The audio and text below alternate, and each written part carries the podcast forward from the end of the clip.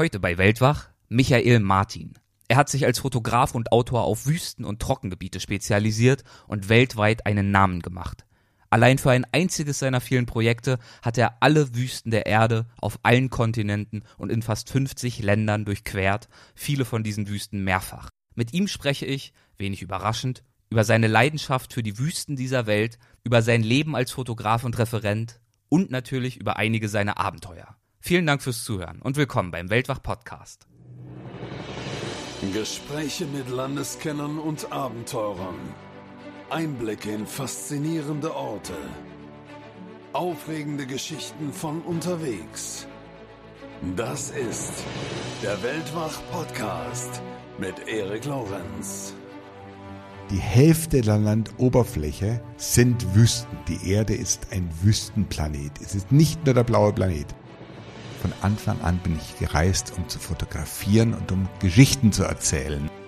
Gerade Antarktika möchte ich fast schon mit der Sahara vergleichen, was die Dimensionen betrifft. Diese Unendlichkeit, diese Reinheit, diese totale Unberührtheit.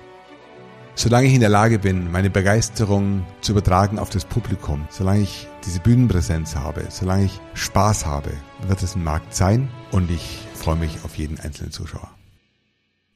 Mein heutiger Gast ist der Fotograf, Dia-Referent und Wüstenreisende Michael Martin. Er gehört zu den bekanntesten Landschaftsfotografen Deutschlands und ist wohl weltweit der Wüstenfotograf Nummer eins. Außerdem ist er insbesondere im Bereich der Multivisionsshows seit mittlerweile fast 40 Jahren eine wahre Institution. Er gehört da zu den Urgesteinen und zu den Vorreitern.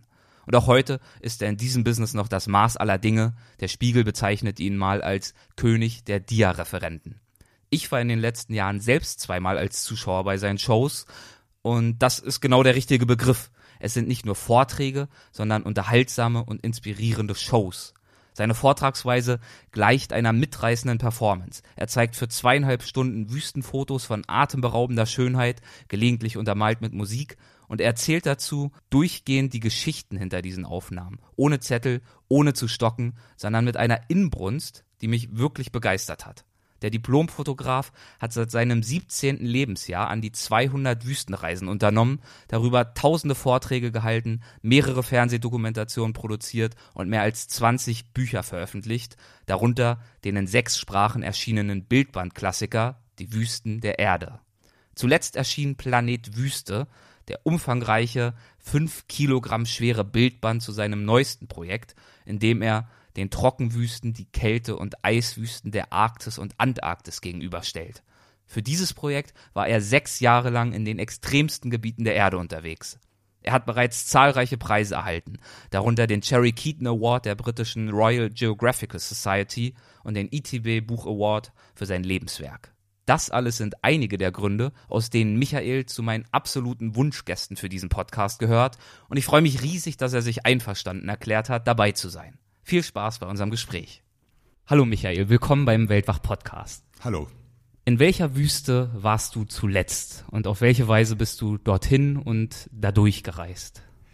Zuletzt war ich in den amerikanischen Wüsten. Ich habe das Projekt Planet Wüste 2015 abgeschlossen in Spitzbergen mit der Sonnenfinsternis und bin jetzt 2016 im Sommer mit meinen beiden erwachsenen Kindern in den Südwesten der USA gereist, in die Black Rock Desert. Dort findet Anfang September das Burning Man Festival einmal im Jahr statt. Und das ist eine ganz spezielle Art und Weise, die Wüste zu erleben. Dort treffen sich 70.000 junge Menschen aus ganz Amerika, aus der ganzen Welt und feiern acht Tage lang zu Techno-Musik und das war mal ein ganz anderes Wüstenerlebnis. Ich habe viele Feste in Wüsten im buddhistischen, hinduistischen oder aus muslimischen Zusammenhang erlebt, aber das war mal so das Hippie-Amerika oder das Techno-Amerika, das ich da in der Wüste letztes Jahr erlebt habe.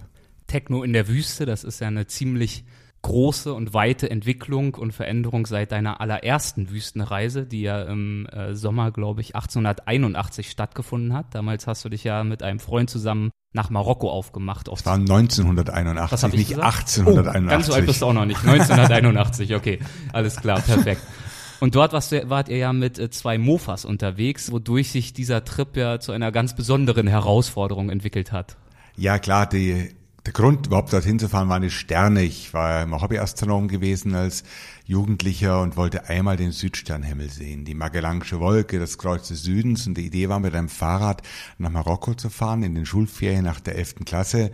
Wegen Knieproblemen sind wir kurzfristig auf zwei alte Mofas umgestiegen und haben uns jetzt dann wirklich angetan, mit den Mofas nach Marokko zu fahren. Das dauert, hat über fünf Wochen gedauert, um überhaupt Marokko zu erreichen. Es war noch eine Woche verblieben von den Ferien, die aber gereicht hat, dann wenigstens unsere astronomischen Ziele zu erreichen.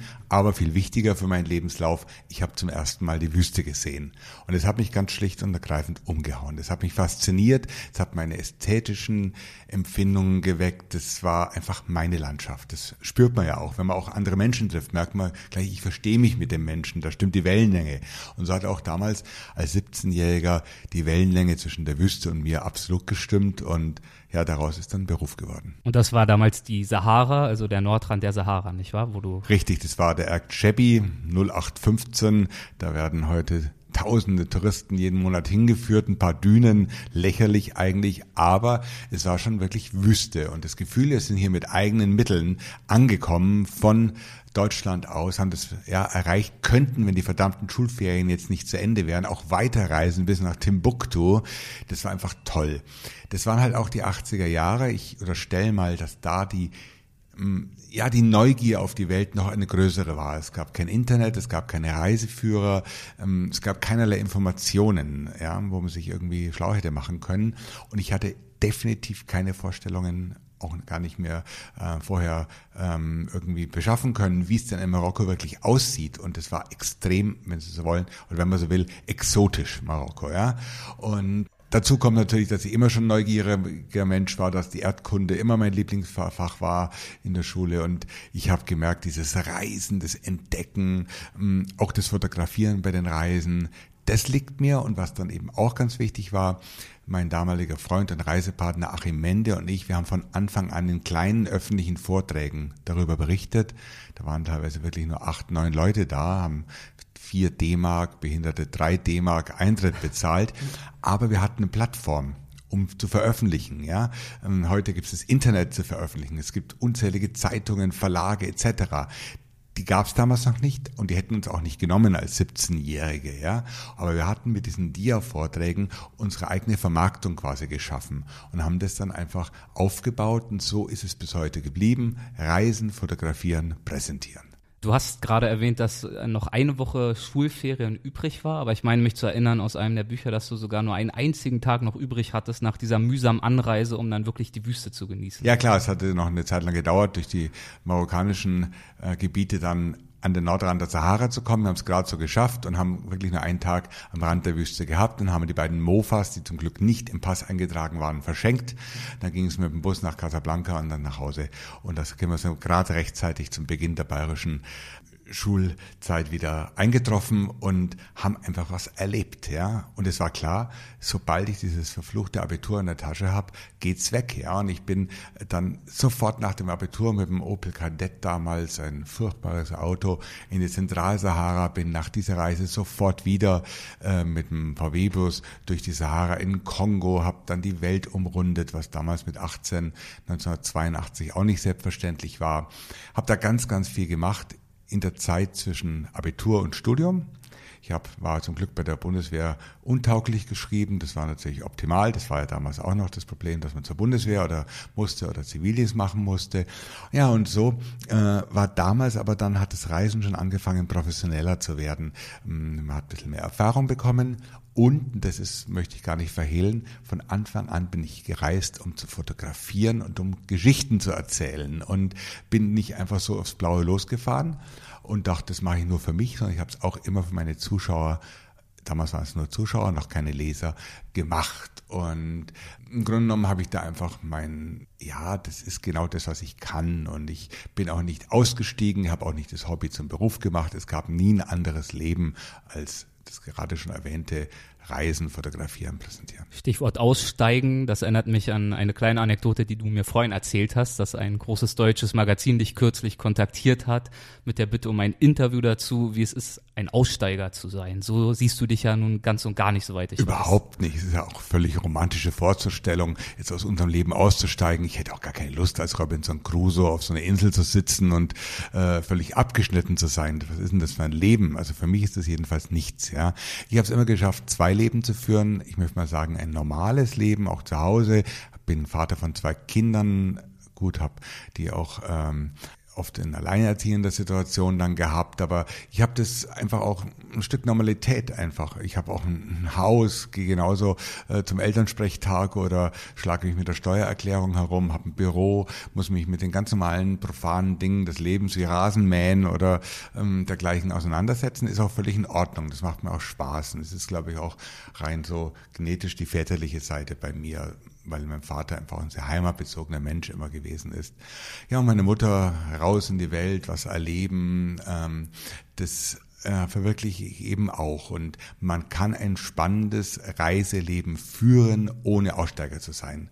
Und für mich war eben das Reisen und das Fotografieren wichtig, aber dieses Präsentieren in Form von Büchern, Ausstellungen, Fernsehsendungen oder eben auch Vorträgen, das macht mir mindestens genauso viel Spaß, das zu organisieren. Und der schöne Lebenseffekt ist, ich kann damit die Reisen finanzieren und ich kann mein Leben finanzieren. Also was will man mehr? Und es ist stressig, da muss man auch mal, mal Abstriche machen bei den Reisen, dass man auch vielleicht mal an die Lateinschulaufgabe der Tochter denkt oder äh, ich mache Abstriche, dass ich nicht so lang reisen kann. Mm, aber ich habe dieses dauernde Hin und Her, diesen Kontrast, den ich jetzt nicht als rastlos und ähm, ja nicht lebbar empfinde, sondern als anregend. Nochmal ganz kurz zurück zu den Fortbewegungsmitteln, mit denen du in der Wüste unterwegs bist oder unterwegs gewesen bist. Das erste Mal mit dem Mofa, da hattest du gerade auch erwähnt, dass erst ein Fahrrad geplant war, aber aufgrund von Knieproblemen dann das Mofa gewählt wurde. Aber auch da musstet ihr zum Teil ordentlich in die Pedalen treten, soweit ich mich erinnere. Ja, die Mofas hatten ein PS jeweils und wir mussten erstmal über die Alpenpässe kommen und da ging gar nichts ohne Treten. Ähm, das kann man sich gar nicht mehr vorstellen, wenn man heute diese E-Bikes sieht, wie mühsam das damals war mit so einem äh, Eintakter zu fahren, äh, der auch entsprechendes Benzin brauchte. Äh, ja, ich bin dann allerdings dann von zwei Rädern auf vier Rädern umgestiegen, bin erst dann äh, über zehn Jahre später zum Motorradfahrer geworden, der ich bis heute ja eigentlich auch ein bisschen bin. Aber die zwei Räder waren mühsam im Mofa ich habe dann angefangen mit den Autos zu reisen, wie gesagt von Kadett über VW-Bus zu Peugeots, Peugeot 504, das Auto der Wahl in den 80er Jahren, hier billig gekauft für 100, 200 Mark ohne TÜV, durch die Sahara gefahren, in Westafrika dann mit vier, fünf, 6.000 D-Mark verkauft. Damit konnte man die Reise finanzieren. Das waren natürlich alles wunderbare Möglichkeiten, die sich da in den 80er Jahren boten. Die Sahara war noch sicher. Und so habe ich dann 40 Sahara-Reisen aneinandergereiht. Und erst dann mit dem Niedergang der Sicherheitslage in der Sahara 1991, bedingt durch die Tuareg-Rebellion in Mali und Niger, bedingt durch die bürgerkriegsähnlichen Zustände in Algerien, war die Sahara von wirklich einem Tag auf den anderen für mich auf einmal tabu. Ich konnte nicht mehr dorthin reisen und ich musste ausweichen auf Ostafrika. Und mir war klar, wer die Sahara gesehen hat, wer die Sahelzone kennt, für den ist Ostafrika nicht so wirklich spannend, wenn ich da mit dem Auto unterwegs sein würde. Das würde abfallen. Und dann habe ich mir ganz, ganz, ja, strategisch gedacht, geh doch zurück auf zwei Räder, habe dann den Münchner Motorradhersteller BMW angeschrieben, habe riesig Glück gehabt, auf Anhieb drei Maschinen zur Verfügung gestellt zu bekommen und bin so ein bisschen wie die Jungfrau zum Kind zum Motorradfahren gekommen, ja, und habe meine ersten Motorradkilometer dann am Flughafen in Nairobi zurückgelegt, wo die Maschinen von Lufthansa damals hingeflogen worden sind. Und so habe ich meine erste Motorradreise gemacht in Afrika und da bin ich dann ja 20 Jahre dabei geblieben. Und mit den BMW-Maschinen äh, fährst du auch heute noch durch? Bin ich heute noch unterwegs, aber nicht ausschließlich. Ähm, klar nimmt mich die Öffentlichkeit auch sehr stark mit dem Motorrad wahr, aber nicht ausschließlich, weil Arktis und Antarktis verbieten sich fast vom Motorrad her. Antarktis sowieso aus Naturschutzgründen. Arktis Ich war einmal mit dem Motorrad im Februar in Kanada, in der kanadischen Arktis. Es ist unerträglich auf dem Motorrad. Ja, es ist nicht machbar. Du warst ja dann auch mit beheizten Unterhosen unterwegs und hast versucht, dich irgendwie auszustatten. Hab alle Register gezogen, aber das gegen die Kälte kommt man einfach nicht an.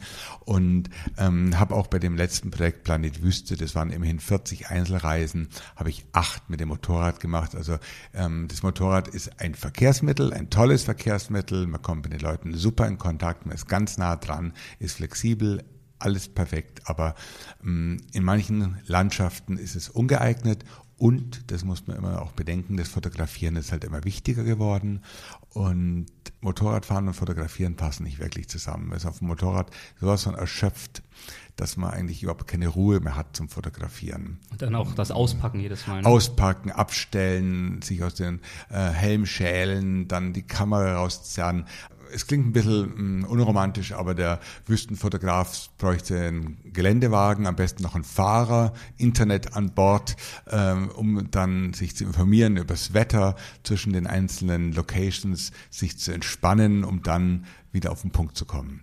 Kein Journalist, kein Fotograf ist eigentlich ähm, mit dem Motorrad unterwegs, außer die Paparazzis. Normalerweise würde ich dich jetzt fragen, welche Wüsten du seither besucht hast, aber das macht bei dir ja wenig Sinn, denn du hast sie alle gesehen. Daher die Frage, welche Wüsten haben dich seither ganz besonders gefesselt? Es ist schon die Sahara, die Königin aller Wüsten, 25 mal so groß wie das wiedervereinigte Deutschland, zieht sich über 6000 Kilometer vom Atlantik bis zum Roten Meer, erreicht vom Mittelmeer bis runter in die Sahelzone, ist ein Wüstenkontinent, die Sahara. Und es war meine erste Wüste mit 17. Ich habe 60 Sahara-Reisen gemacht. Ich kenne die Sahara wirklich in allen Ecken. Und nicht zu toppen, die Sahara. Tragische ist, dass im Grunde genommen große Teile inzwischen durch die Situation in Libyen, aber auch durch die Situation in Algerien, in der Sahelzone einfach so gefährlich geworden ist, dass man schon von Sahelistan in Anlehnung an Afghanistan sprechen muss, ja, dass Al-Qaida und die Unterorganisationen, Boko Haram im Niger, im Dschad, viele Gebiete einfach zu No-Go-Areas macht und ich habe quasi meine Lieblingswüste ein bisschen verloren. Ich bin unter großem Risiko 2014 nochmal im Dschad gewesen, habe wieder gemerkt, wie sagenhaft diese Sahara ist. Aber es war natürlich dann auch eine Sicherheitsentscheidung, nach den vielen, vielen Trockenwüsten, die ich 30 Jahre lang bereist habe, mich 2010 dann auch in die Eis-, in die Kältewüsten zu orientieren. Dort ist es zwar kalt, unwirtlich, sehr unangenehm oft, aber extrem sicher. Man braucht weder in Finnland noch in Island oder in Russland oder in Antarktika Angst haben, entführt zu werden oder auf eine Mine zu treten. Das ist natürlich eine ganz neue, tolle Erfahrung gewesen. Und insofern war das sicher ein Aspekt, mal davon abgesehen, dass ich auch was Neues sehen wollte.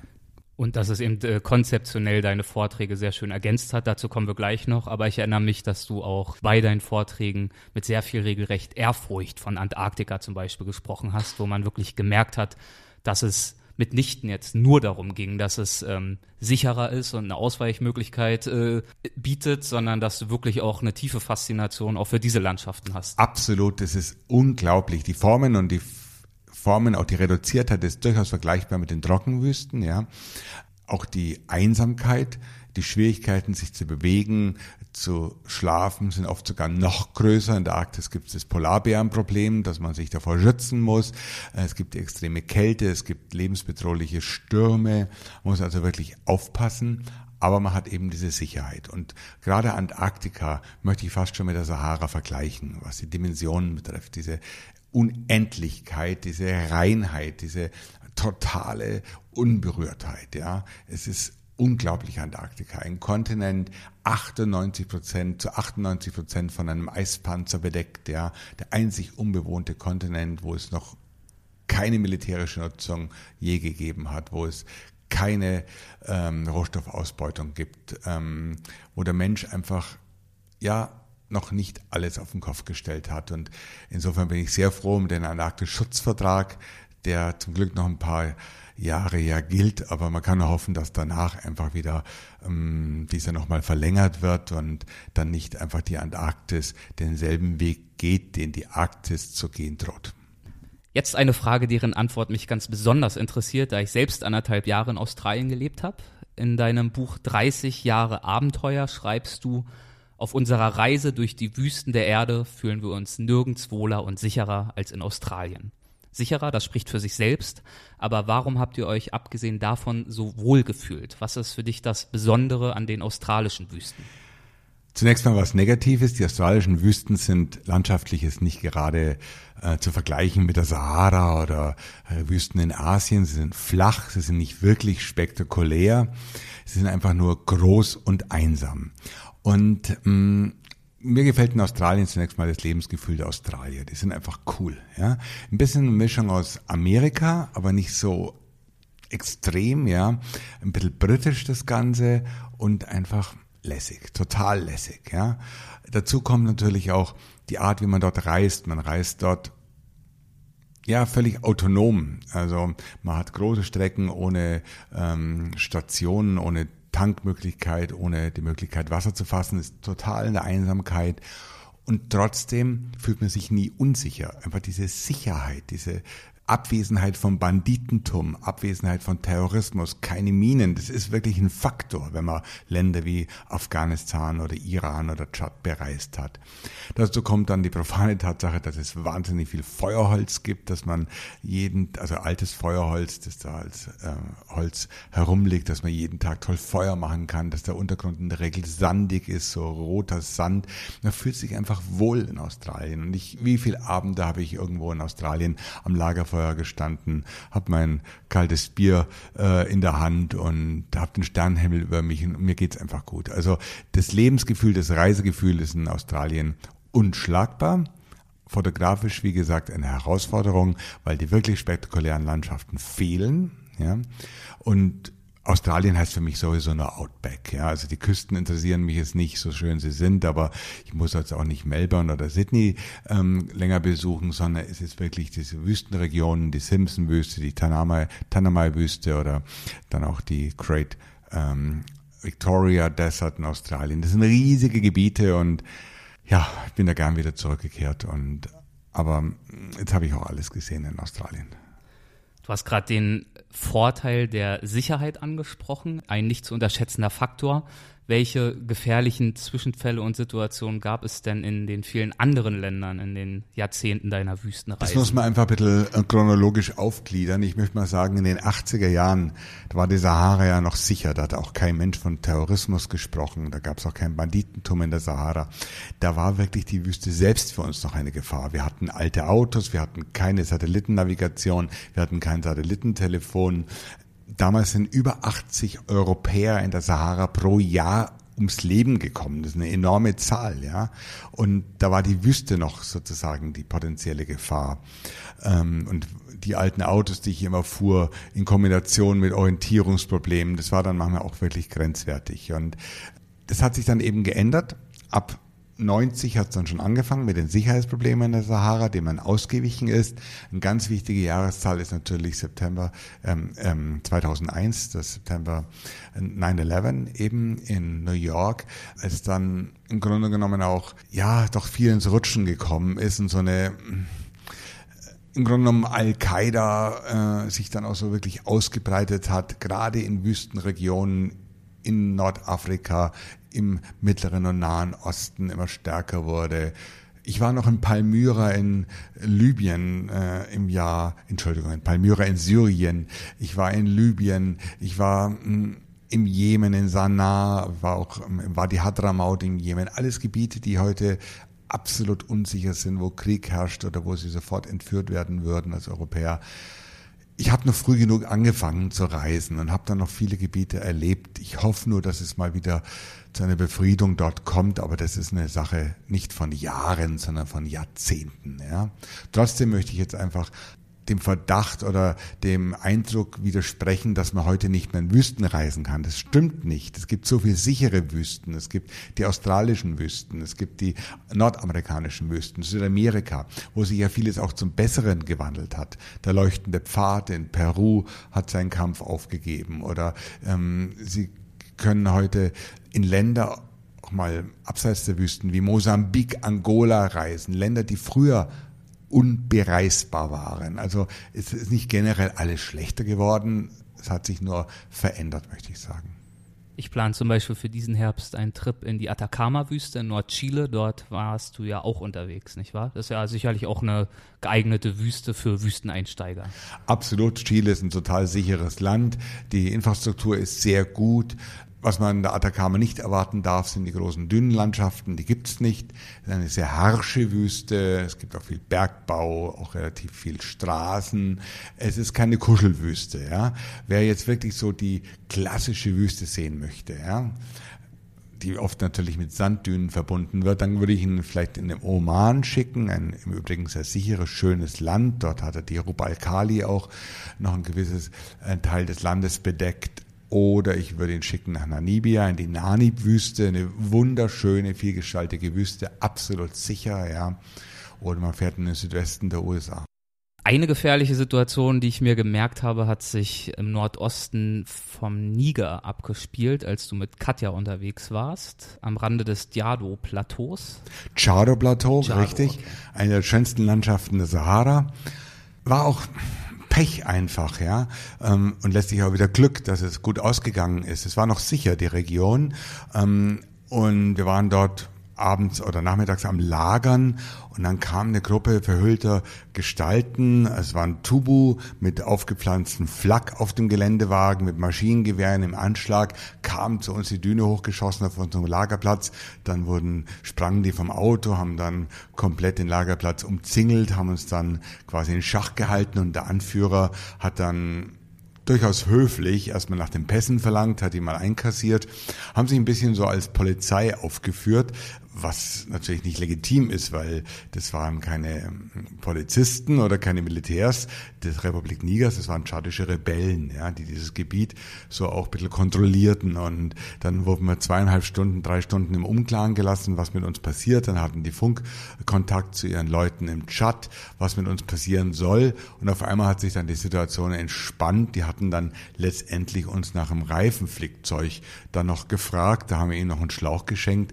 Und dann sind sie wieder wieder weggefahren. Aber wäre eine klassische Situation, wo, wo es genauso einfach in eine Entführung einfach übergehen würde. Aber wir haben durchaus richtig reagiert. Wir waren natürlich unbewaffnet. Wäre keine gute Idee, da mit Waffengewalt zu antworten. Und wir blieben ruhig, ja. Aber äh, diese Entführungsgefahr, die ist extrem geworden. Die haben sie heute auch im Mali, im Niger, in Algerien. Das sind Länder, die gerade in die Sahelländer per se schwach sind, schwache Regierungen haben und wo Sicherheit in der Wüste einfach nicht mehr herzustellen ist. Einmal seid ihr auch wirklich sehr knapp einer Entführung entkommen. Es war in Algerien, es war die große Entführung der Motorradfahrer. Es waren, glaube ich, über zehn Motorradfahrer, die für ein halbes Jahr da verschwunden sind, auf der sogenannten Gräberpiste in Algerien ja, das war Intuition, aber auch einfach, möchte besser sagen, meine Marotte, dass ich immer Einheimische frage, wie die Sicherheitslage ist. Und ich hatte getankt an der Tankstelle von Hasibel Gebur, habe dann den Besitzer eines so einen Barackencafés, wo wir noch einen Tee getrunken haben, gefragt, ob die Situation Sécurité auf dieser Piste in Ordnung sei. So eine Standardfrage, die man halt fragt. Und ich habe eine klares Bejahen erwartet, aber die Antwort war, no, no, passava, passava ich soll nicht fahren. Und habe da mit meiner damaligen Partnerin noch diskutiert, die sagt, das sollen wir jetzt auf den Alten hören, wir fahren da einfach. Und ich gesagt, nee, irgendwas stimmt da nicht. Und wir sind einen großen Umweg gefahren, haben auf diese Gräberpiste verzichtet. Und es war genau der Tag, wo diese Motorradfahrer quasi von der Piste weggepflückt worden sind und in halbjährige Gefangenschaft gegangen sind. Ähm, gab ja dann auch ein Todesopfer unter den Entführten. Das war eine ganz obskure Geschichte. Da war der algerische Geheimdienst involviert. Ähm, das ist bis heute nie aufgeklärt worden. Da ist sehr viel spekuliert worden. Das war aber keine Entführung von Banditen. Das war ich, da steckte der Staat ganz klar mit dahinter. Das war eine inszenierte Entführung vermutlich. Äh, letztendlich landeten die ja in Mali, wurden dann auch mit Hilfe der deutschen Bundesregierung letztlich freigekauft für viel Geld. Aber sowas will kein Mensch haben. Das könnte ich auch meinen Kindern nicht zumuten. Und das muss man einfach vermeiden. Aber da brauchen sie oder braucht man Intuition, man muss mh, hm, misstrauisch bleiben, ein gesundes Misstrauen haben und vor allem man braucht Informationen. Die Website des Auswärtigen Amtes checke ich immer wieder, aber auch vor Ort Informationen. Man glaubt gar nicht, wie gut örtliche Tankstellenbesitzer oder äh, Lkw-Fahrer informiert sind. Und da muss man halt fragen. Und in der Regel kriegt man dann auch ähm, ein Bild, das einen dann fahren lässt oder man lässt es lieber bleiben. Die schrecklichste Nacht deines Lebens hast du ja dann aber ausgerechnet auf einem Flughafen in Chicago verbracht. Wie ist das denn in Anbetracht deiner vielen Abenteuer möglich? Ich würde sagen, es war die zweitschrecklichste Nacht. Die schrecklichste war in Äthiopien, aber erstmal zu Chicago.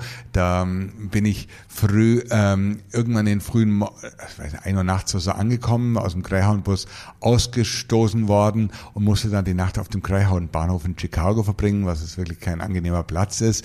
Und ich konnte am nächsten Morgen, hatte ich eine Telefonnummer von einem Freund, den konnte ich aber unmöglich vor acht anrufen. Es war kalt und da habe ich dann so einen Saal Schalensitz gesetzt, ja. Und jeder Schalensitz hatte so eine vorgegebene gebogenen Bildschirm, wo man gegen Einwerfen von Sendmünchen damals schon irgendwie Videos hat anschauen können. Und ich habe dann versucht, mein Gepäck so an um mich zu schnallen und habe dann diesen Videoschirm quasi so liebkost, habe ihn umarmt als Kopfkissen quasi verwendet und habe versucht so zu schlafen und dann sitzt man da früh um halb vier, irgendwelche Gestalten schleichen um einen rum, es ist kalt, äh, man spürt den Videoschirm an der Wange und denkt sich, muss das einfach sein. Und es war natürlich auch meinem Reisebudget geschuldet, einfach Geld zu sparen. Ja, ich hatte das Geld nicht und ist auch in Australien bei dieser damaligen Weltreise ausgegangen. Aber jetzt noch die schlimmste Nacht, die war für mich in einem Kloster in Äthiopien, Debre Damo heißt das Kloster im äthiopischen Hochland. Da hatten uns die Mönche ähm, so eine Art Stall zugewiesen, da war Heu rumgelegen, da roch so nach Tieren und da gab es so Schlafkojen, das waren aber eigentlich Tierkojen und da hatten wir dann unseren Schlafsack ausgebreitet und ich habe die Nacht da geschwitzt, es war heiß und unangenehm, es hat immer so gekrabbelt am Körper, konnte es aber nicht zuordnen. Und am Morgen hat es mich als Schlimmsten erwischt mit über 200 Wanzenbissen. Richtig fiese Bisse. Die konnte ich aber nicht mal ich konnte gar nicht, es war wie so ein Pusteln überall. Und die haben sofort zum Entzünden sich angefangen. Sobald ich sie irgendwie berührt habe, haben sie auch dann sehr schnell geeitert nach einem Tag und haben dann so ein gelbes Sekret abgegeben. Ich fühlte mich wie, wirklich wie sterbenskrank, war total panisch, weil ich auch nicht wusste, ob irgendwelche fiesen Krankheiten übertragen werden würden damit. Und auch die Einheimischen kannten das gar nicht so, weil wohl weiße Haut da anders drauf reagiert als schwarze Haut. Und aber ich war mir fast sicher, es sind Wanzen, habe aber dann auch gelesen, ob das die Pest sein könnte. Und man hat ja dann, ist mir völlig die Nerven durchgegangen und habe dann auf dem Altkleidermarkt ähm, von einem Dorf habe ich dann äh, ausrangierte Trainingsanzüge gekauft, die viel zu groß waren und habe dann die Bündchen abgeschnitten, weil überall, wo die Dinger, der Stoff meine Haut berührte, entzündeten sich sofort diese Dinger und hatte dann statt meiner Motorradkleidung eben so diesen ausrangierten äh, abgeschnittenen Trainingsanzug an und habe alles mit Soventol eingeschmiert und mit einer antibakteriellen Salbe, hatte aber noch vier schreckliche Tage, bis dieser Ganzkörper-Juckreiz aus diesen 200 Bissen dann nachgelassen hat. Das ist, kann ich niemand empfehlen. Ich meide seitdem Wolldecken auch, bin auch in Addis Abeba nochmal Opfer von Wanzen geworden, aber vor drei Jahren war ich mit meiner Frau in Sardinien, wir haben eine Hütte und übernachtet, wieder Wanzen. Also seitdem braucht mir keiner mit einer Wolldecke in irgendeine Berghütte kommen. Klingt auf jeden Fall noch deutlich schlimmer als die Chicago-Nacht, das ist ja. klar.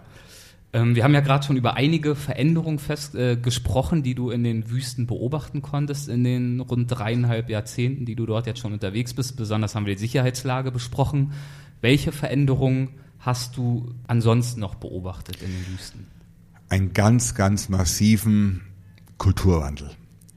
Dass das Leben sich für die Bewohner, für die Wüstenbewohner letztlich in einer Generation auf den Kopf gestellt hat.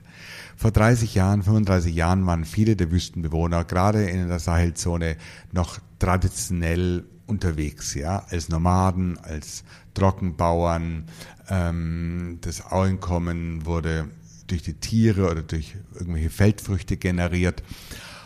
Und Länder, die wirtschaftliche Entwicklung hatten und haben, wie Algerien, wie Libyen, wie aber auch in Asien zum Beispiel China oder der Iran, ja, dort war dieser Umbruch besonders stark, dass man in Libyen heute quasi keine Nomaden mehr finden wird. Ein Targi, also ein Tuareg-Mann arbeitet heute in Libyen nicht als Caravanier oder hat seine Tiere, sondern der arbeitet auf dem Bau, lebt in einem Container und ähm, hat vielleicht als einzige Reminiszenz an seine Vergangenheit noch ein Shesh, also eine Verschleierung, ja, oder trinkt vielleicht auch noch den berühmten Tuareg-Tee. Er spricht auch noch vielleicht seine Sprache Tamashek, aber er hat einen völlig anderen Lebensstil meine, das ist bei uns auch nicht anders. Wir sind jetzt auch nicht genauso unterwegs wie unsere Urgroßeltern. Aber da ging es eben in einer Generation und dieser Kulturwandel kam von außen wie so ein Tsunami über diese Menschen. Die hatten auch gar keine Wahl, ja. Und das ist, wie gesagt, vor allem in Wüstenländern, wo es wirtschaftliche Entwicklung gegeben hat und gibt, ja. In Ländern wie der Republik Niger, Tschad, Mauretanien, mit die ärmsten Länder der Welt hat diese Republik, diese wirtschaftliche Entwicklung gar nicht stattgefunden. Dort muss ich sagen, ist das traditionelle Leben noch sehr präsent, ja. Ist natürlich immer zweischneidig. Das heißt auch, dass sich keine Krankenstationen entwickelt haben, dass äh, die Leute keinen Zugang zu sauberem Trinkwasser haben, dass sie dass Frauen sicher sich noch in ganz archaischen gesellschaftlichen Verhältnissen wiederfinden aber das traditionelle Leben ist mal ganz wertfrei, ist dort noch oft erhalten geblieben. Jetzt kann man natürlich als Reisender darüber sinnieren, was besser ist, ja. Ich glaube, was die Werte wie Würde, Stolz, hm, Identität betrifft, das sind die Leute, die das Glück hatten, weiter traditionell leben zu können, immer noch besser dran. Nicht materiell, äh, aber was ihr ihr Lebensgefühl betrifft. Ja, diese Entwurzelung hat dort nicht so stattgefunden, wie man es eigentlich beobachten muss in Libyen etc. Natürlich kann man auch auf der anderen Seite wieder sagen, dort haben die Leute vielleicht Zugang zu einem Arzt oder können sauberes Trinkwasser trinken oder ähm, können sich auch mal ein Mofa leisten. Rudimentäre Bildung. Fragt sich aber, ja, aber das sind alle, man muss aufpassen. Es gibt Länder, wo das ganz gut funktioniert, wie China oder so, wo ja wirklich die großen armen Schichten verschwunden sind, wo auch wirklich das so durchgesickert ist bis zu den Ärmsten, wo auch die Entwicklung auch relativ breite gewesen ist. Aber nehmen Sie den Tschad zum Beispiel. In Tschad wurde Öl gefunden. Es war das ärmste Land der Welt. 100 Dollar ähm, durchschnittliches Einkommen pro Jahr, pro Einwohner. Das in den UNO-Statistiken ist der Tschad viele Stufen nach oben geklettert, weil eben das Öl gefunden worden ist, aber für den einzelnen Bewohner im Tschad hat sich gar nichts geändert, weil korrupte Eliten diese Einnahmen abgreifen und die Menschen irgendwo im Nordtschad immer noch ohne Krankenversorgung, ohne Schule sind, ohne ähm, Zugang zur Bildung. Und insofern muss man solche Zahlen dann auch wirklich vorsichtig nehmen. Generell bin ich da unentschlossen.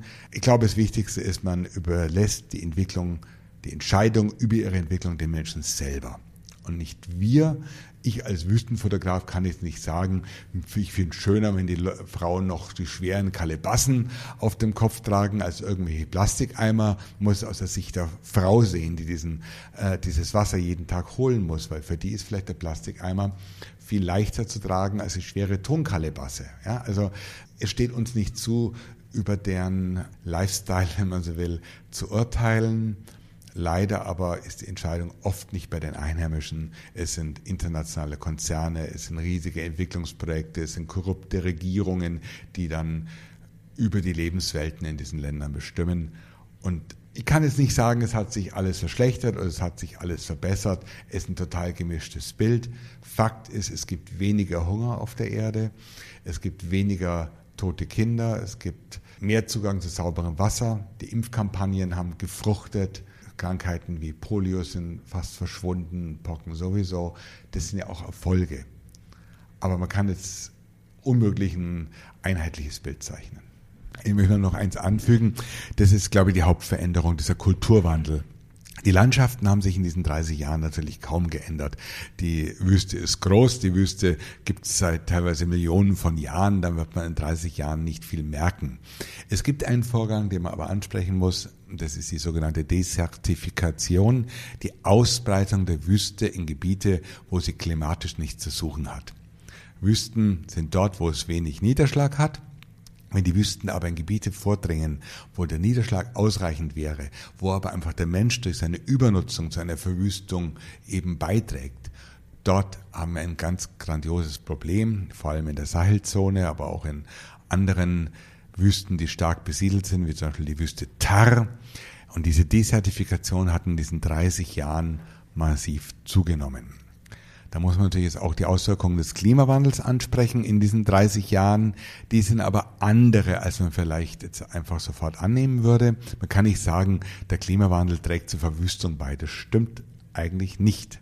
Sondern man hat eher beobachtet, zum Beispiel in Nordafrika, dass sich die Klimazonen nach Norden verschoben haben, dass es in der Sahelzone durch den Klimawandel wohl durchaus mehr regnet, dass es auch in der Zentralsahara mehr Niederschläge gibt, aber am Nordrand der Sahara ist es trockener geworden, Richtung Mittelmeer. Also Nordalgerien, Nordtunesien, Marokko, die haben viel weniger Niederschlag. Der Klimawandel hat was verändert, aber es scheint sogar so zu sein, dass er der Sahelzone eher mehr Niederschlag bringt. Aber gleichzeitig haben wir dort die Desertifikation und wir haben die derzeitig schlimme Sicherheitslage so dass also die Situation dort sicher keine bessere ist als vor 30 Jahren. Wir haben jetzt schon einige deiner Abenteuer in den Wüsten angesprochen und in Zeitungsartikeln, TV-Auftritten und Radiointerviews äh, wirst du häufig auch als Abenteurer vorgestellt. Oft auch als Dia-Referent, manchmal als Geograf. Du selbst betrachtest dich, soweit ich weiß, aber in allererster Linie als Fotograf. Warum fotografierst du gern? Worin liegt für dich die Magie des Fotos? Ich bin einfach ein ästhetisch orientierter Mensch. Also wenn ich mir auch jetzt zum Beispiel Möbel oder so zu Hause kaufe, dann achte ich auch drauf, dass die gut aussehen. Ich mag auch gut angezogene Menschen, wenn ich selber auch nicht so schaffe, aber äh, ich finde es auch toll, Architektur zu betrachten. Ich mag den Bauhausstil, ja. Ich mag das Reduzierte. Und ich habe einfach ich brenne für die Fotografie. Gar nicht für den Film, gar nicht fürs Fernsehen, sondern für die Fotografie. Ich gebe alles für ein tolles Foto. Ein gutes Foto in meinen Augen muss berühren, den Zuschauer, den Betrachter berühren. Das kann auf ganz verschiedene Art und Weise geschehen.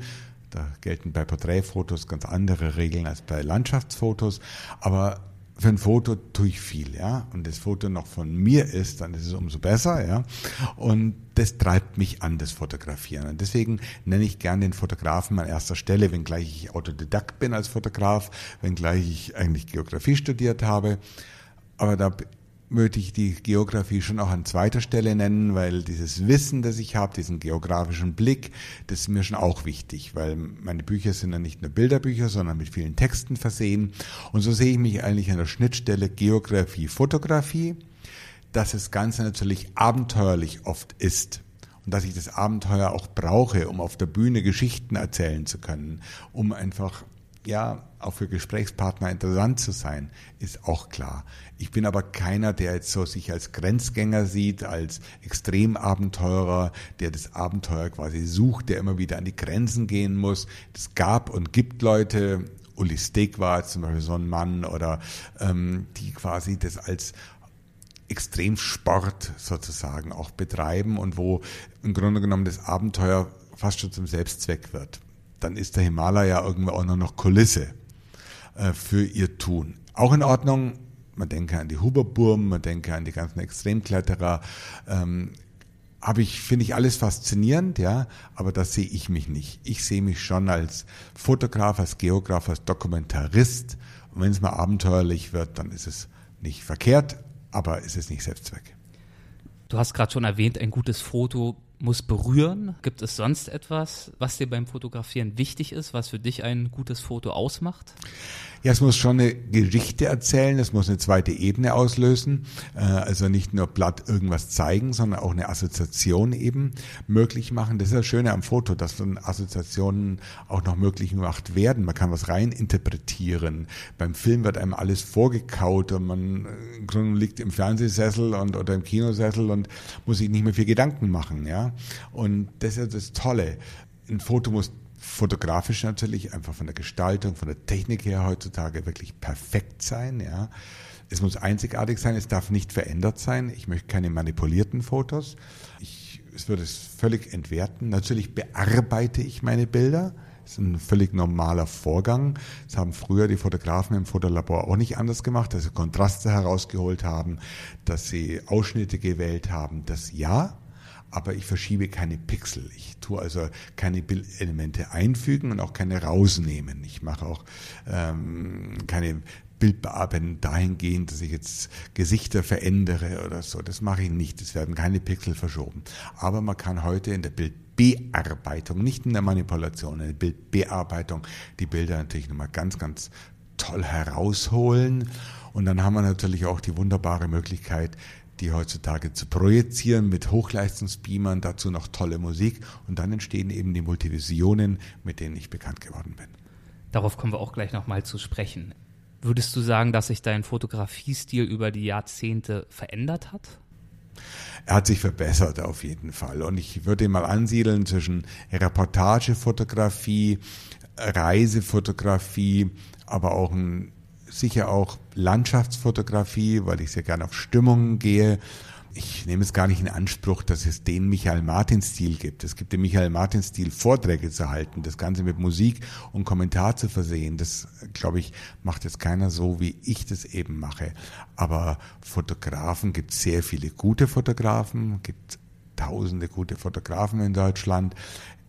Der Witz ist ja einfach die Kombination gut zu fotografieren gut zu organisieren und gut zu reden, Bühnenpräsenz zu haben. Und dann entsteht eben mein Geschäftsmodell. Du bist ja nicht nur Fotograf, sondern unter anderem auch Filmemacher und Autor, auch wenn du gerade schon betont hast, dass gerade das Medium Film dir jetzt eigentlich nicht so nah ist. Aber im Vorwort deines Buches 30 Jahre Abenteuer schreibst du Folgendes. Nach wie vor ist die Fotografie für mich das Medium, das meine Reisen am besten dokumentiert. Die Kamera war stets mein Reisetagebuch, häufig auch meine Eintrittskarte in eine andere Welt, denn nicht selten ergab sich aus der Fotosituation eine Begegnung mit Einheimischen, die mich bereichert hat. Zitat Ende. Inwiefern kann denn das Fotografie als so eine Eintrittskarte dienen? Zunächst mal motiviert einem die Fotografie überhaupt was zu erleben. Viele, die nicht fotografieren, die sitzen dann lieber am Abendessentisch ähm, oder ähm, suchen sich am Lagerplatz oder ruhen sich von den Strapazen des Tages aus. Und wir Fotografen müssen natürlich abends bei bestem Licht heran. Es motiviert mich auch morgens um vier aufzustehen, auf eine Düne hochzusteigen oder in ein Dorf zu gehen. Ja, also ich habe ja einen Anlass, ja. Manche Leute kaufen sich einen Dackel, um spazieren zu gehen. So habe ich meine Kamera. Nur deswegen nehme ich viele Mühsal auf mich, um dieses Bild zu bekommen. Und das ist ja an sich schon ein Wert, weil dann erlebe ich auch viel. Und ich muss mit der Kamera natürlich auch versuchen, tiefer einzutauchen. Ich kann jetzt nicht einfach nur mit den Augen sehen, sondern ich muss auch näher ran an die Menschen. Also muss ich versuchen, Kontakt zu den Leuten zu bekommen. Ja, und ähm, bin quasi gezwungen, dazu. Das Schöne ja auch ist am Fotojournalismus, egal auch bei anderen Journalisten, wir haben ja sozusagen auch eine Legitimation in anderer Leben quasi hineinzugucken, ja. Natürlich macht die Kamera nicht leichter, weil es gibt Vorbehalte gegen Kameras, gegen Fotografieren. Man muss sich anstrengen, man muss Vertrauen zu den Menschen aufbauen, um dann fotografieren zu dürfen. Und dann gibt's ja auf der einen Seite als Belohnung das Foto, aber es gibt eben auch das persönliche Erlebnis. Und ich finde, eine Kamera intensiviert das Reisen. Man könnte sagen, oh Gott, der schaut die Welt nur durch den Sucher an. Stimmt zwar, aber es ist eine wunderbare Welt, die ich da oft sehe und die ich vielleicht gar nicht sehen würde, wenn ich keine Kamera hätte. Kreativere, intensivere Auseinandersetzung. Natürlich, also wie auch ein Maler eine Landschaft anders sieht oder ein Komponist hört andere Klänge, als wenn ich jetzt durch die Stadt laufe, ja. Also das ist doch, oder ich hatte, war kürzlich in der, in der Arktis auf Baffin Island, da war ich zusammen mit einem Komponisten unterwegs, der hat Wahlgesänge gesucht, der hatte Unterwassermikrofone, der hat Dinge gehört, die ich nie gehört hätte, ja. Und der hat doch ein ganz anderes audiovisuelles Erlebnis von dieser Reise nach Haus gebracht, als ich als Fotograf. Und so hat ein Komponist eine andere Zielrichtung als ein Fotograf. Und äh, wäre ich jetzt zum Beispiel eine Ornithologe, würde ich mir halt äh, die Vögel vornehmen und habe dann auch wieder meine Erlebnisse. Auf deine Reisen legst du ja häufig auch ein ziemliches Streckenpensum zurück. Wüste, das ist für dich auch Größe und Weite, die du erfahren möchtest. Und du bist ja auch etwas ungeduldig, wie du selbst schreibst, und hältst es nicht zu lange an einem Ort aus.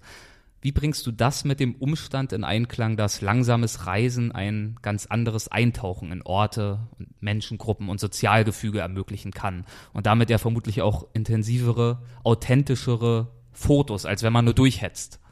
Also durchhetzen empfehlen sich jetzt nicht, weil die Wüste ist so groß, dass man nie ins Hetzen kommen wird. Ja, die nimmt einem die ganze Hektik. Wenn auch ich jeden Tag viel unterwegs bin, kaum zwei Nächte am gleichen Ort schlafe, kommt nie in dem Sinne Stress oder Unruhe auf. Ähm, es gibt auch gar nicht so viele Begegnungen, auch gar nicht so viele Reize, wie es zum Beispiel in einer Stadt wie Tokio oder auch im Regenwald gäbe. Also da entschleunigt die Wüste an sich schon, weil die Reize und die Begegnungen so selten sind. Außerdem kann kein Mensch aus seiner Haut, ja, aus mir einen äh, kontemplativen, äh, kontemplativen Reisenden zu machen, das würde nicht funktionieren, ja. Und ich mache auch immer meinen Reisepartnern, die sich über meine Reisegeschwindigkeit beschweren, oft haben sie es auch aufgegeben, mich zu, zu beschweren, ähm, einfach eine Rechnung auf, ja.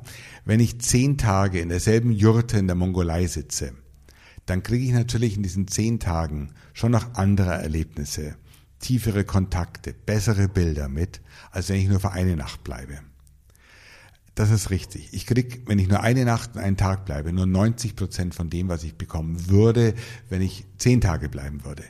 Wenn ich aber alternativ in diesen zehn Tagen zehn verschiedene Jurten besuche, im Abstand von, sagen wir mal, 100 Kilometern, jeden Tag weiterfahre und zehn Familien porträtiere, habe ich nach diesen zehn Tagen definitiv mehr Bilder, mehr Erlebnisse und wirklich auch mehr mm, Befriedigung, muss ich sagen, als wenn ich jetzt am gleichen Ort geblieben wäre.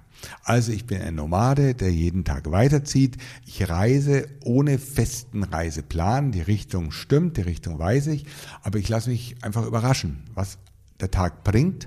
Und ich scanne dauernd mit den Augen, mit den Ohren die Landschaft, was sich ergeben könnte schaue nach Begegnungen, befördere ein bisschen den Zufall, mm, dass man natürlich auch vielleicht in den Abendstunden zum Beispiel mehr auf mehr Dorfbewohner treffen wird als während der heißen Mittagszeit. Das kann man sich ausrechnen. Oder ich gucke, dass ich abends ein Dünengebiet erreiche, dass ich da auch schönes Licht habe, so Grobplanungen schon. Wie es aber dann abläuft, das ergibt der jeweilige Tag und ich bin damit gut gefahren.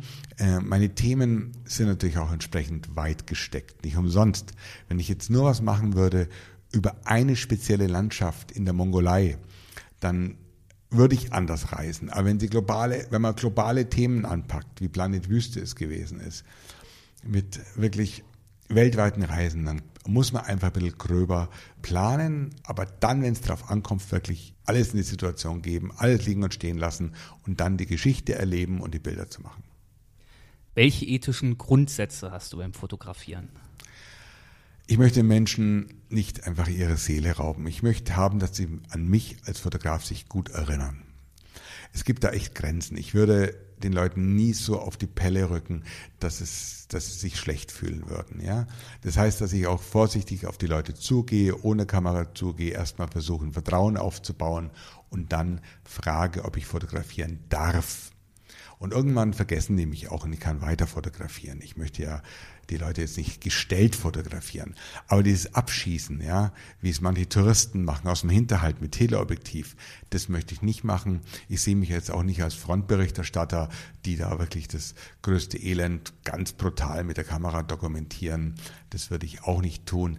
Es ist ein, Geben und Nehmen beim Fotografieren.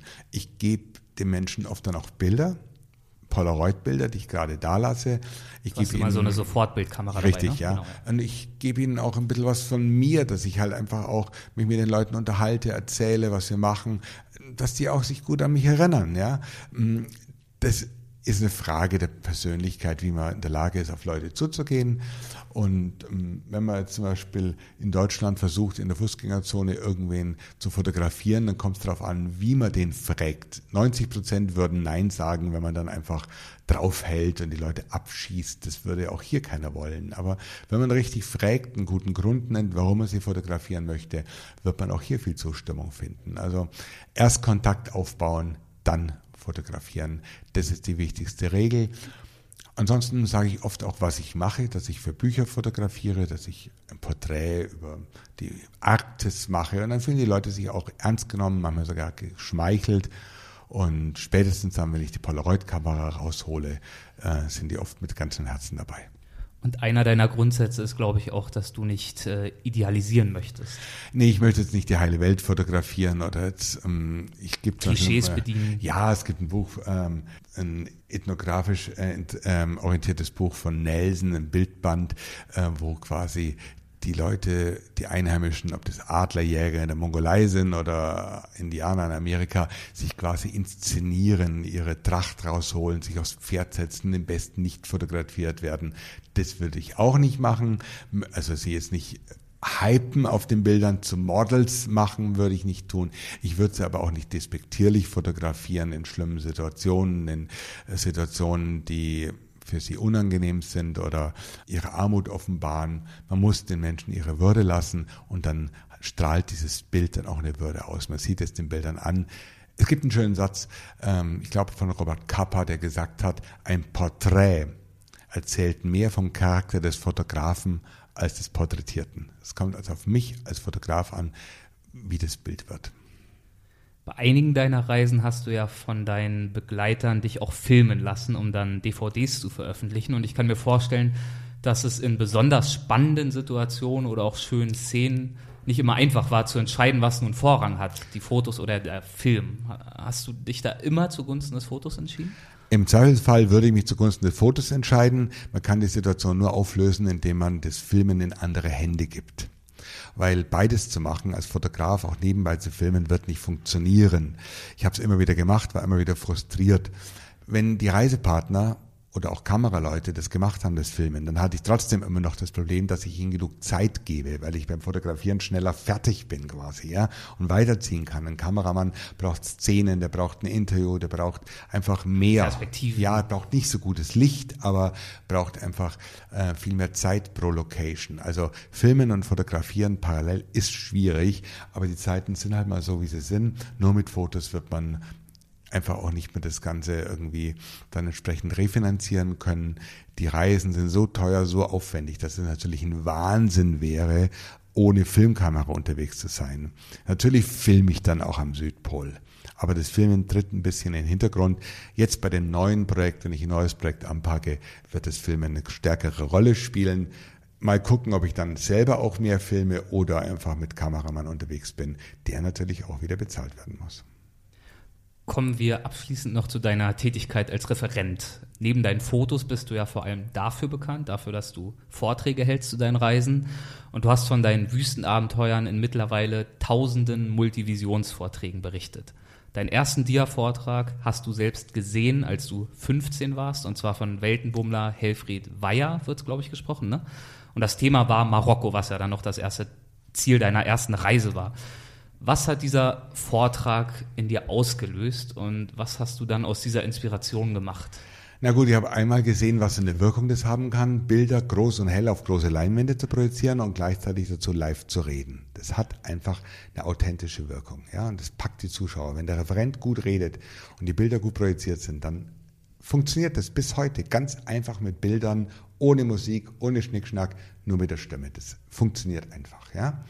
Das war mal die eine Erkenntnis. Die andere war, dass die Säle damals absolut voll waren, Ende der 70er Jahre, dass es also für die Leute attraktiv war, die dorthin gegangen sind, um sich zu informieren, weil es gab kein Internet, keine Reiseführer, haben wir schon mal gesagt. Und deswegen ging man in die auf Vorträge. Und es war auf einmal ein Geschäftsmodell, diese Reisen zu finanzieren, ohne an einem Redakteur, an einem Lektor oder so eines Verlags vorbei zu sondern konnte man selber dann quasi sein Publikum finden. Und das habe ich dann eben ausgebaut, aber letztlich ist das Prinzip gleich geblieben. Ich bin bis heute ein Gegner von Filmschnipseln in den Vorträgen. Ich bin bei den Bildern geblieben, weil Bilder, haben wir vorhin auch gesagt, einfach auch Raum für Assoziationen lassen, in gleichen Zeit viel mehr Informationen transportieren. Und ich finde es ästhetisch auch wenig gelungen, wenn man Bilder mit Film mischt. Das funktioniert nicht wirklich. Ich habe Bilder, die ich ineinander überblende, synchronisiere zur Musik, habe dazu Live-Passagen und das Konzept ist im Prinzip seit 30 Jahren das gleiche. Ja, da hat sich technisch viel verändert, es läuft alles digital, es wurde alles besser, aber es wurde nicht komplett anders. Und es funktioniert. Es funktioniert jeden Abend auf der Bühne und klar habe ich das Glück, dass ich auch noch eine ganz gute Stimme habe, dass ich unverwechselbar ausschaue, dass ich äh, zwei Sätze sprechen kann, die auch einen Sinn ergeben und nicht so viele Äs zwischendrin haben. Das sind alles Punkte, die natürlich eine Rolle spielen und fassen uns mal zusammen unter Bühnenpräsenz einfach kombiniert mit guten Bildern, guter Musik, dann kann ein Zuschauer aus so einem Abend viel mitnehmen. Dein vorletztes großes Dia-Show-Projekt war Die Wüsten der Erde. Dafür hast du, glaube ich, so ziemlich alle Trockenwüsten der Welt bereist. Ähm, hattest du Schwierigkeiten, dir danach noch einen weiteren Ansatzpunkt zum Thema Wüsten einfallen zu lassen? Hattest du da Angst, dass da jetzt eigentlich nicht mehr so viel kommen könnte? Nee, während Wüsten der Erde war mir schon klar, es gibt noch eine Joker-Karte, die ich ziehen kann und das war das Eis. Es gibt ja Trockenwüsten und es gibt auch Kälte- und Eiswüsten auf der Erde, wo einfach nicht die Trockenheit, sondern der Wärmemangel sozusagen zur Wüstenhaftigkeit führt. Und das habe ich dann damals schon in mir getragen. Und es war klar, danach kommen die Eiswüsten. Aber nur die Eiswüsten, nur die Polarwüsten wären zu wenig. Da wäre das Publikum auch weggeblieben oder nicht in der Menge gekommen. Und die Idee war, das miteinander zu kombinieren, gegeneinander zu stellen. Das ist so in der Publizistik noch nie gemacht worden. Es gibt unzählige Wüstenbücher, unzählige Arktisbücher, aber nicht die Gegenüberstellung in Vorträgen, in Fernsehfilmen auch noch nie gemacht worden. Und das war dann die Idee für Planet Wüste. Und das hat mich dann 40 Mal rund um die Erde geführt, 40 Reisen in die Arktis, Antarktis und nochmal in viele, viele Trockenwüsten. Und das gab Wüsten der Erde. Und wieder fragen mich die Leute die gleiche Frage, die sie Planet Wüste. Planet Wüste, genau. Und nach Wüsten der Erde haben die Leute gesagt, Herr Martin, was wollen Sie jetzt machen? Gibt's da noch was? Es hat das Eis gegeben. Nach Planet Wüste fragen mich die Leute natürlich auch, nach dieser Show, was können sie noch machen? Ja, und die Antwort kann natürlich nur sein, dass ich die Wüste nicht verlasse, aber über die Wüste hinausgehe. Weil ich bin in Sachen Wüsten, auch in Sachen Eiswüsten, wirklich an meine Grenzen gestoßen.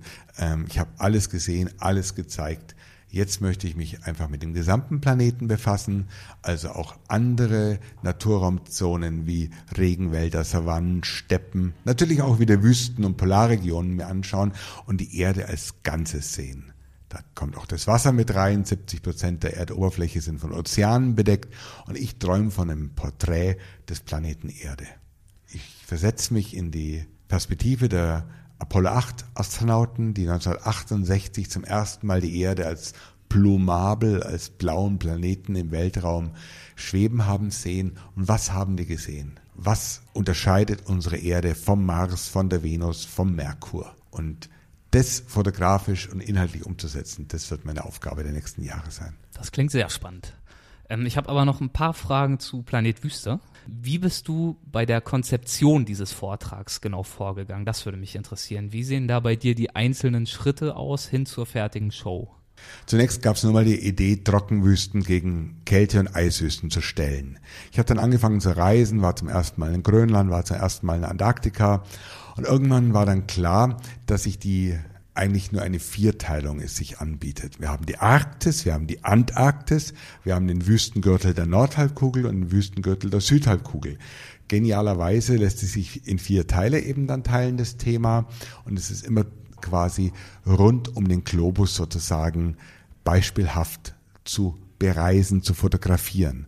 Und so habe ich dann mir überlegt, welche Punkte möchte ich entlang des nördlichen Polarkreises rund um den Nordpol bereisen, der Nordpol natürlich auch, welche Punkte möchte ich rund um den Südpol in Antarktika bereisen, auch den Südpol, und welche Punkte wähle ich mir auf dem Wüstengürtel der Nordhalbkugel und Südhalbkugel.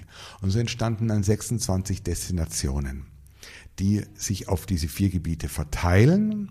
Die eine kam dazu, die andere hat man wieder weggelassen und so hat sich das Projekt dann in einer Reisephase entwickelt.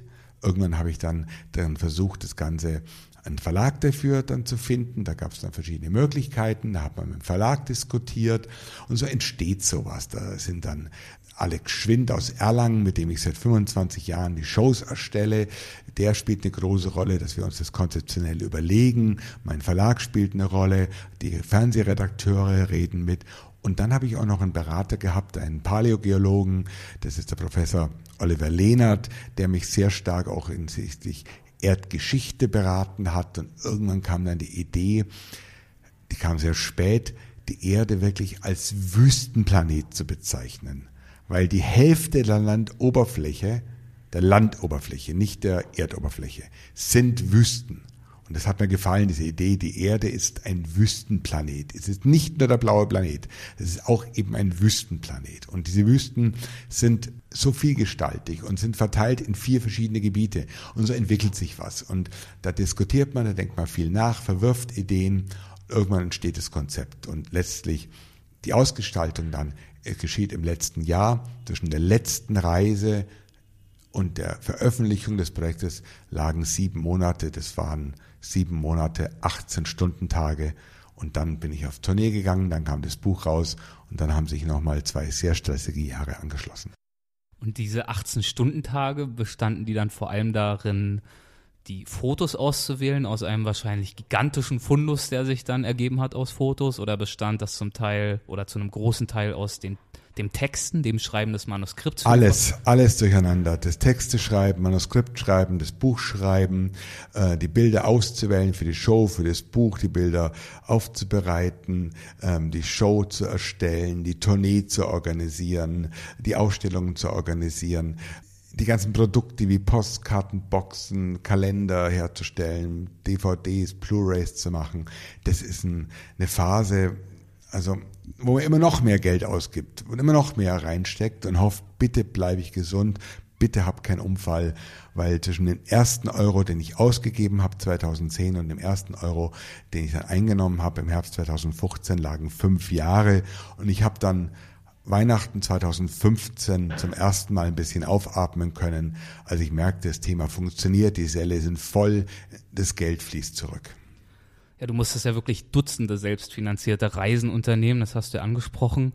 Und dafür musst du ja nicht zuletzt auch ein sehr risikobereiter Geschäftsmann sein. Du investierst ja, hast du gerade selbst gesagt, beträchtliche private Summen in die Reisen, in das Marketing später auch, zweifelsfrei etliche hunderttausend Euro, bevor du dann versuchst, das Geld mit Vorträgen, Büchern, Film etc. wieder reinzuholen.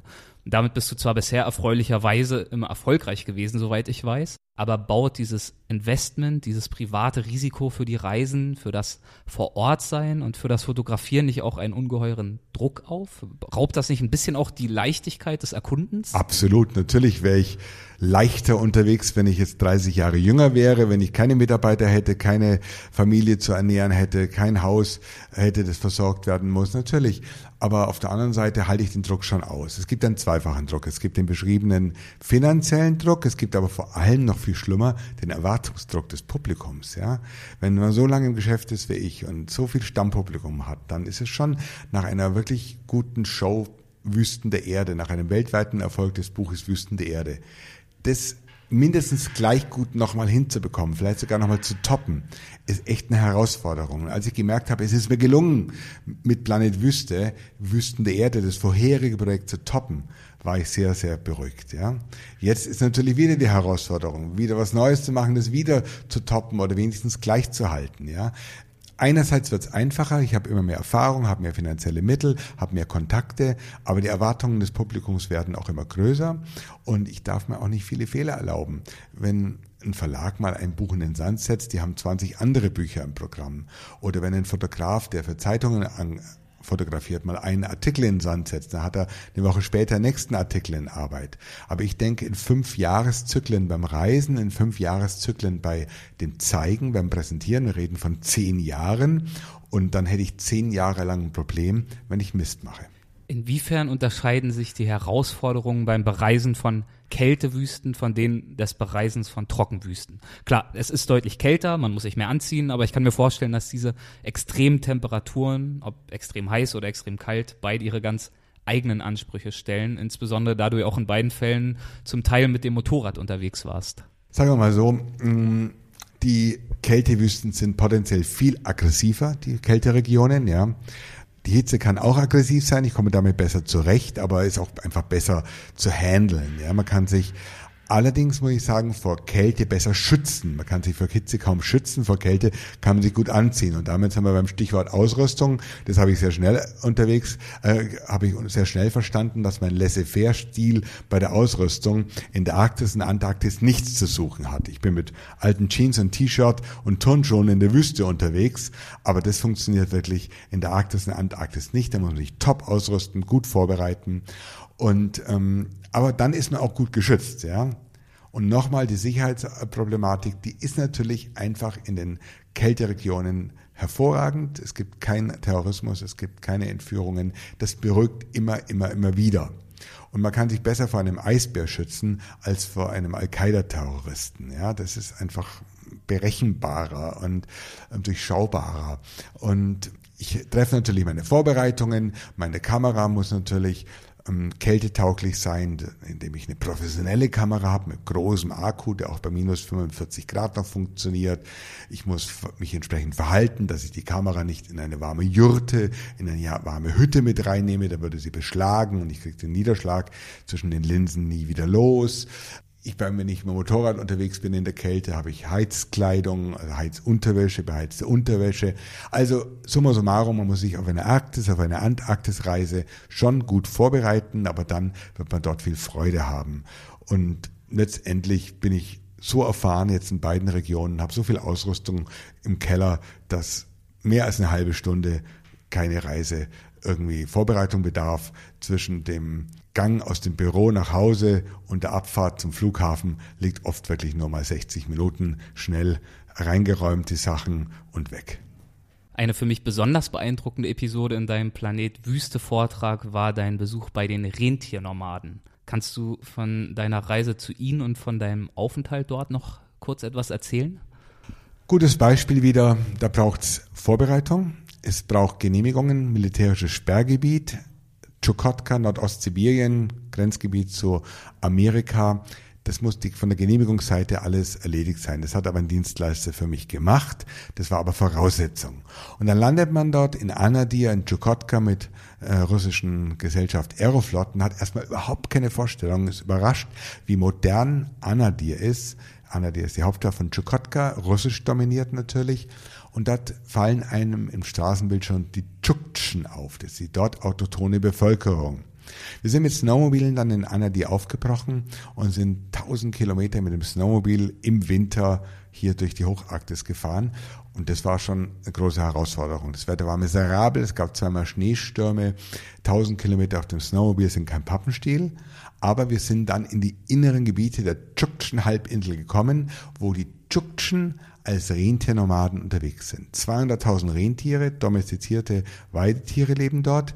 Die Familie, die, die wir dort trafen, in ihrem Lager, das sie auf einem Hügel ganz pittoresk zum Glück aufgebaut haben, mit wunderbaren Zelten aus Rentierledern, die hatten 4000 Tiere und die grasten dort. Es war alles verschneit, aber die kommen durch die lockere Schneedecke mit ihrer Schnauze eben ans die schüttere Grasnarbe hinunter. Und dort waren wir ein paar Tage und das war wirklich sehr eindrucksvoll.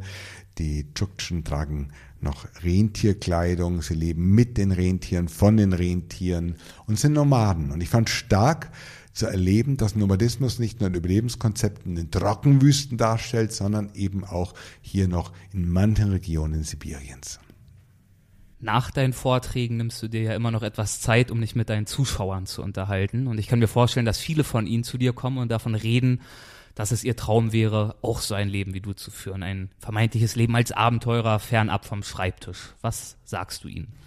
Sie sollen es bleiben lassen.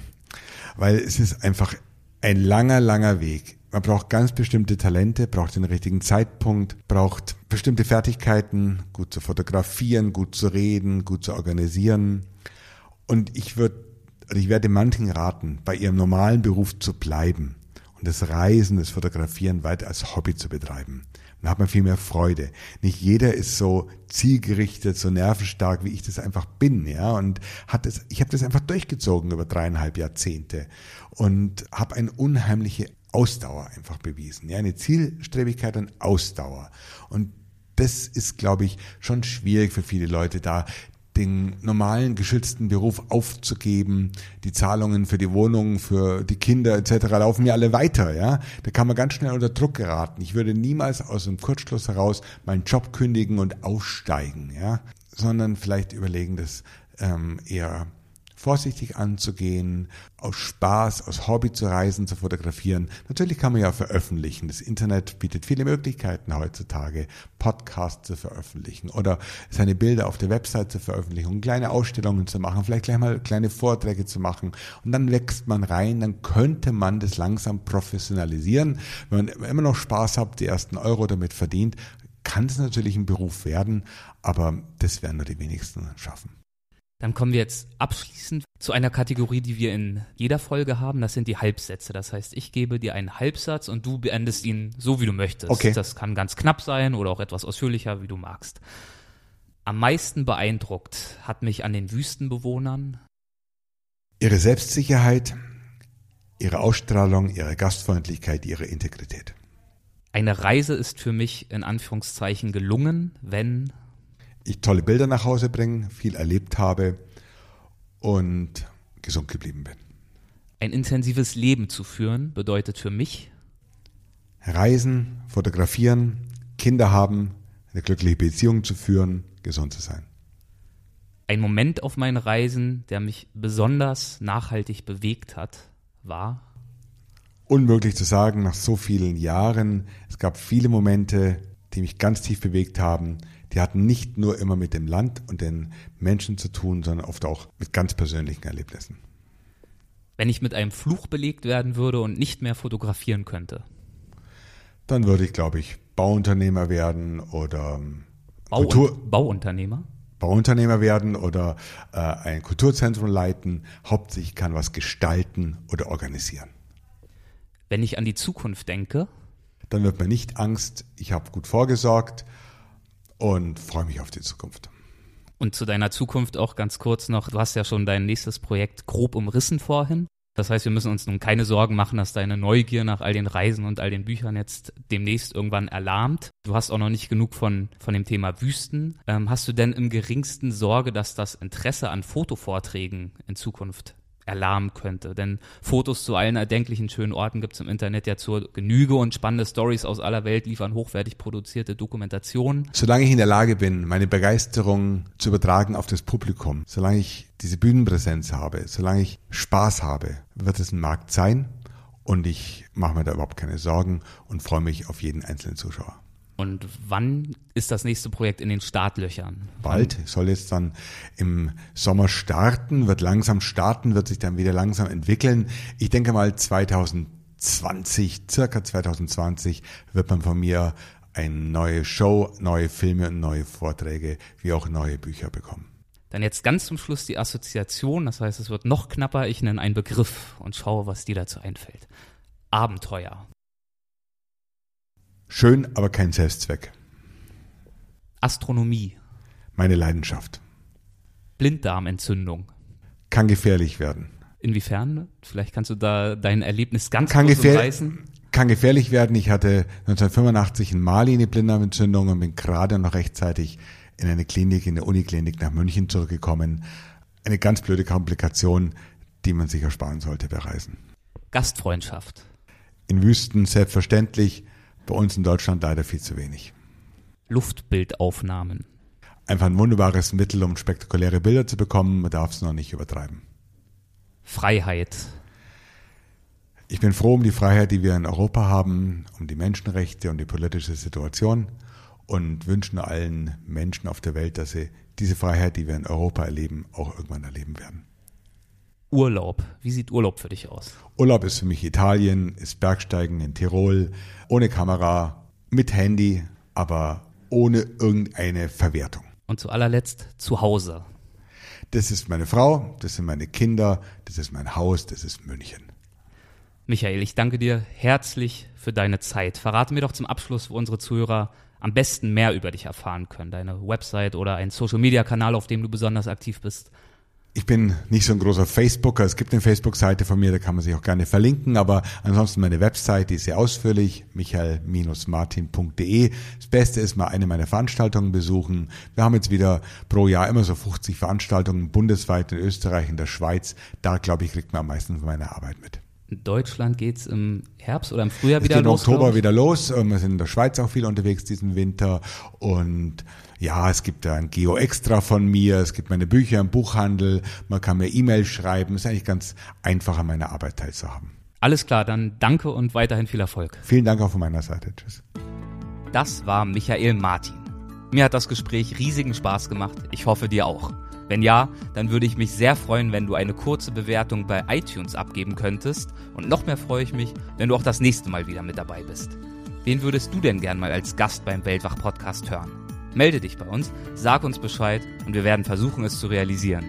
Um keine Folge zu verpassen, kannst du dich auf www.weltwach.de für den Newsletter anmelden. Dann informieren wir dich über neue Podcast-Folgen, aber auch über neue Reportagen auf der Website und andere spannende News. Und auf www.weltwach.de gibt es auch die Show Notes zu dieser Folge. Bis bald.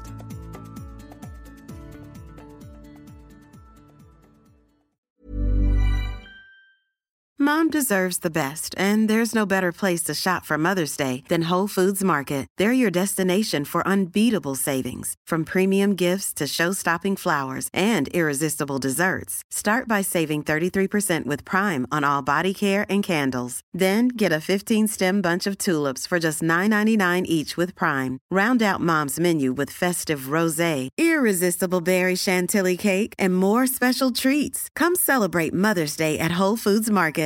Hi, I'm Daniel, founder of Pretty Litter. Cats and cat owners deserve better than any old fashioned litter. That's why I teamed up with scientists and veterinarians to create Pretty Litter. Its innovative crystal formula has superior odor control and weighs up to 80% less than clay litter. Pretty Litter even monitors health by changing colors to help detect early signs of potential illness. It's the world's smartest kitty litter. Go to prettylitter.com and use code ACAST for 20% off your first order and a free cat toy. Terms and conditions apply. See site for details.